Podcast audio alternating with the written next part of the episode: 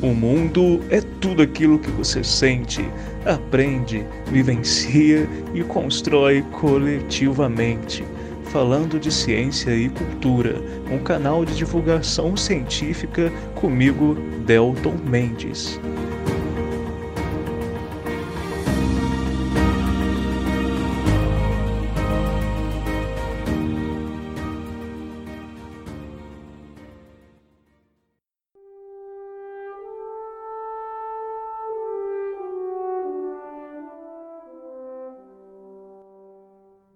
Sejam muito bem-vindos para mais um episódio do podcast Falando de Ciência e Cultura. Eu sou Delton Mendes e este é o episódio 61.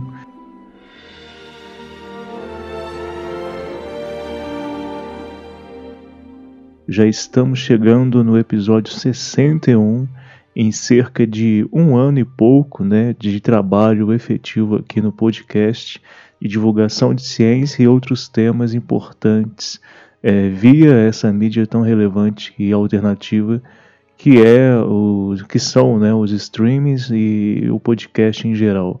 Hoje, galera, nós vamos abordar rapidamente, vou trabalhar rapidamente um tema muito interessante que para muitas pessoas pode ser uma novidade, mas é que vai envolver a nossa Amazônia Azul, é, que é o território marítimo brasileiro, e também um caso muito interessante, que é o caso do arquipélago de São Pedro e São Paulo, que é a ilha mais distante que nós temos, que na verdade é um conjunto né, de pequenos ilhéus rochosos que são pertencentes ao Brasil e que ficam situados, né, que fica situado ali no Oceano Atlântico Equatorial, numa distância de cerca de 650 quilômetros do arquipélago de Fernando de Noronha.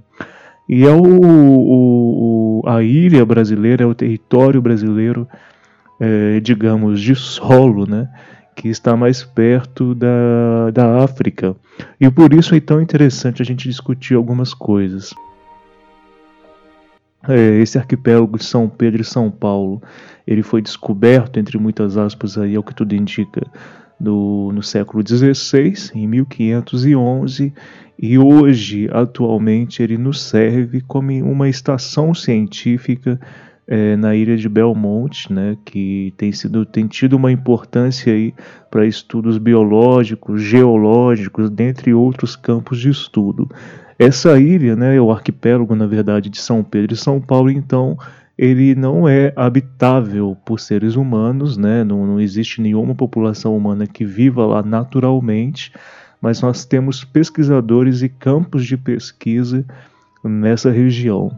E uma coisa interessante da gente destacar desde já é que o, a Amazônia brasileira, que nós chamamos Amazônia Azul, nada mais é do que a grande região, é, o território marítimo brasileiro, cuja área vai corresponder a algo em torno de 4 milhões de quilômetros quadrados, desde o norte do Brasil, ali com a divisa da Guiana Francesa, até o sul do país. E essa floresta amazônica, digamos assim, essa Amazônia azul, né, ela pode ser ampliada para 4,4 milhões de quilômetros quadrados é, diante de uma reivindicação que o Brasil fez à Comissão de Missões de Limites das Nações Unidas, que tem o objetivo aí de aumentar é, esse território brasileiro em cerca de 900 mil quilômetros quadrados de solo e subsolo marinhos. E por que, que isso é importante? Por que, que é importante para nós discutirmos hoje, nesse episódio, a Amazônia Azul e qual a relação né, dessa nossa, entre aspas, Amazônia Azul com essa questão da, do arquipélago de São Pedro e São Paulo? Primeiro, pessoal, eu acho que é importante a gente entender que quando nós falamos de conservação da biodiversidade, nós não estamos apenas falando de seres vivos que vivem em solo. É muito comum quando a gente dá aula de biologia, por exemplo, uh, os alunos acreditarem que biodiversidade é só o que existe na Terra, né, nas florestas, mas nós temos uma biodiversidade extremamente rica em todos os oceanos do planeta, até mesmo os oceanos mais áridos, como o Ártico, no norte do planeta, ou o Antártico, no sul do planeta, nós encontramos biodiversidade. Claro que em quantidade menor, em menor profundidade, né? De profundidade eu digo em complexidade, quantidade de seres vivos, mas ainda assim nós encontramos. Então, é, alguns episódios aqui do podcast eu comentei com vocês, inclusive, que em termos de seres vivos, nós consideramos as bactérias seres vivos, obviamente. É, nós encontramos bactérias em quase todo lugar do planeta, mas aqui nesse caso, que eu estou querendo discutir hoje, eu estou falando principalmente de vida complexa, é, sobretudo fauna e flora. Então, quando nós paramos para analisar uh, os oceanos, grande parte da saúde dos oceanos depende da qualidade da biodiversidade. Ou seja, é uma relação mútua. Uh, os oceanos eles apresentam algumas características que não vai dar para a gente discutir aqui hoje, que são é, totalmente correlacionadas à existência de seres vivos. E, obviamente, nós temos diferentes estratos né? nesse oceano. A gente vai ter um, uma parte mais superficial das águas oceânicas, a parte mais meridional, mais mediana, né? ali na região mais do meio, entre aspas, do, dos oceanos, e a região de maior profundidade. Eu estou falando desse jeito para ficar mais fácil entender, tá bom, galera? É, então, obviamente, nós vamos ter seres vivos habitando uma, é, seres vivos que vão ter mais facilidade para habitar regiões mais de superfície oceânicas, seres vivos que vão ter mais facilidade por seleção natural e evolução para habitar desde as regiões mais superficiais até regiões um pouco mais profundas, mas também temos seres vivos que estão que evoluíram para conseguirem é, se adaptaram, na verdade, a partir de evolução também, obviamente, e consegue sobreviver em profundidades extremas, de por exemplo 3 a 5, 6 mil quilômetros de profundidade.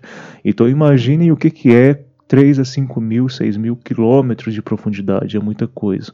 Então essa Amazônia Azul, uma outra, um outro aspecto importante, além da riqueza biológica, é a gente entender que ela faz divisa, obviamente, com a geologia, né, com a costa brasileira.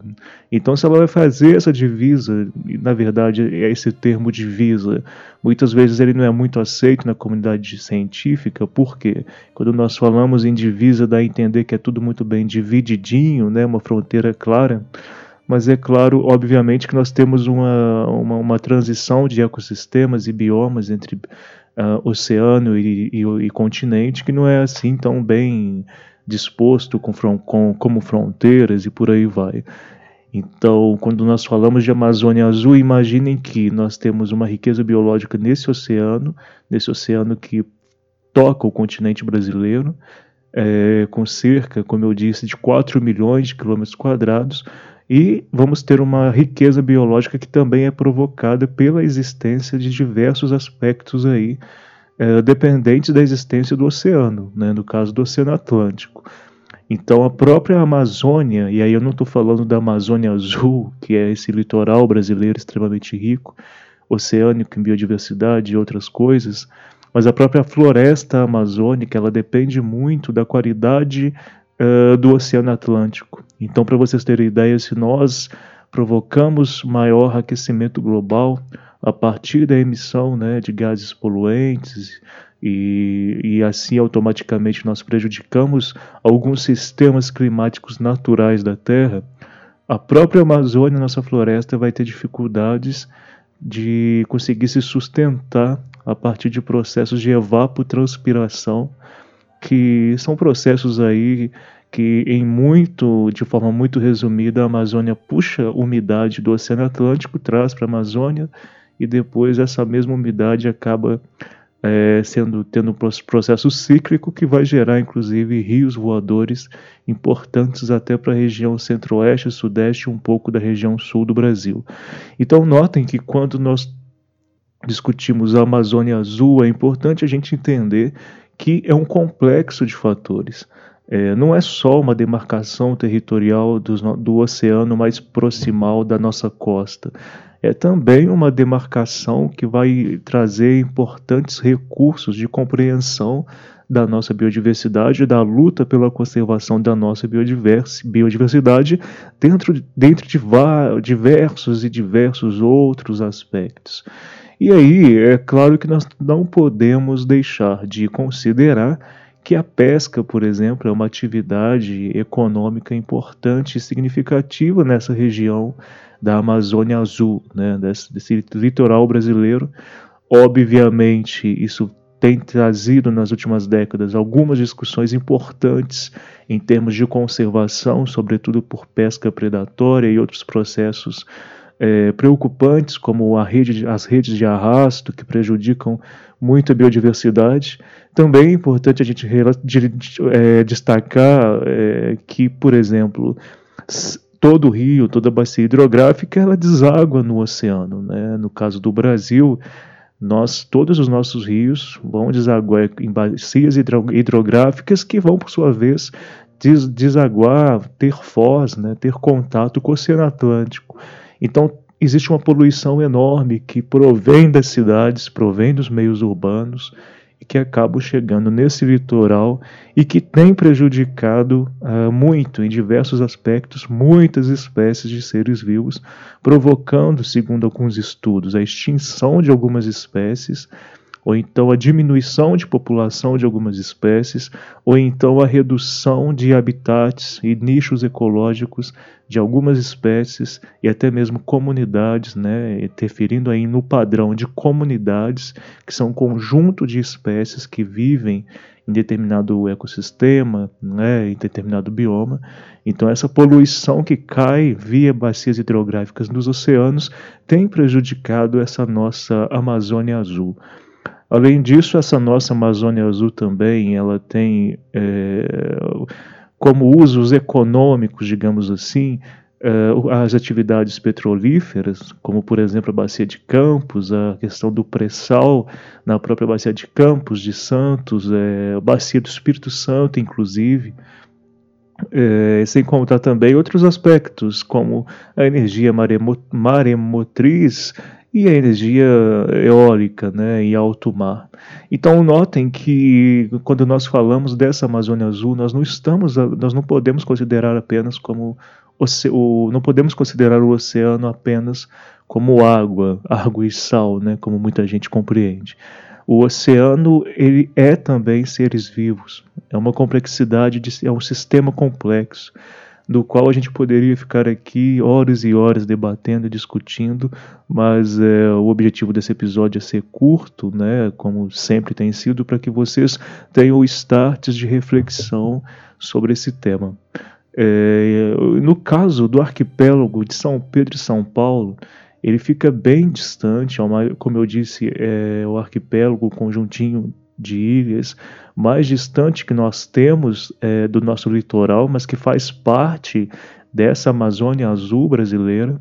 Esse arquipélago ele é muito pequeno, como eu disse, e ele é o mais próximo da África. Para vocês terem ideia, quando houve aquele acidente com o avião da Air France, ah, acho que foi 2006, 2007, nós tivemos ali o, o acidente aconteceu bem próximo do, desse arquipélago é, se eu não me engano, a cerca de 200 quilômetros desse arquipélago, para vocês verem como que esse arquipélago fica distante e numa região inóspita, né? uma região de difícil acesso, com, com bastante atividade, inclusive de terremoto. E aí vem uma coisa bem interessante em relação a esse arquipélago de São Pedro e São Paulo, que é a questão é, geológica. Né? Esse arquipélago está na expansão da placa sul-americana e da placa africana, ou seja, ele está numa falha que se chama transformante, é, que é uma das maiores falhas do Oceano Atlântico. E o que, que isso provoca? Né? Isso faz uma. provoca uma descontinuidade de como que eu posso dizer? É, uma descontinuidade de segmentos da cadeia mesoceânica, e o que faz com que ali seja uma das regiões mais profundas do Oceano Atlântico. De tal maneira, gente, que algumas regiões têm cerca de 5 mil metros de profundidade. Então, olha só que coisa interessante, né? 5 mil metros de profundidade, o que faz com que muitos estudos em termos de morfologia submarina, morfologia de ilhas, sejam feitos nessa região mostrando grande importância dessa, dessas, desse conjuntinho de ilhas, desse arquipélago, para estudos. Como eu disse para vocês, existem têm ocorrido vários e vários estudos no sentido mesmo biológico. É, existem aves que habitam essa ilha é, e também geológico, e eu acredito que também climatológicos, de acordo com um contato que eu tive com alguns pesquisadores. Né? Tem alguns, um grupo de pesquisadores, se eu não me engano, da USP, que também fazem estudos climatológicos ali nessa ilha, né, nesse arquipélago de São Pedro e São Paulo, justamente porque fica no meio do Oceano Atlântico. Então, isso favorece nós entendermos bastante é, diversos aspectos. Uma outra coisa interessante é que o próprio Darwin chegou ali, é, naquele, naquela, naquela rota que ele desenvolveu no século XIX, tentando compreender melhor diversos aspectos aí de diversas partes do, do, planeta sobre seres vivos e outras coisas, o que fundamentou muito a obra elementar do Darwin, que foi a origem das espécies. Então tudo isso é, tem uma importância para nós como brasileiros no sentido histórico, mas também, claro, no sentido de nós entendermos a nossa riqueza né, biológica, hidrológica, geológica, nós termos o arquipélago de São Paulo, São Pedro e São Paulo, dentro da Amazônia Azul brasileira, é muito interessante, não só para pesquisa científica, mas para diversos outros aspectos.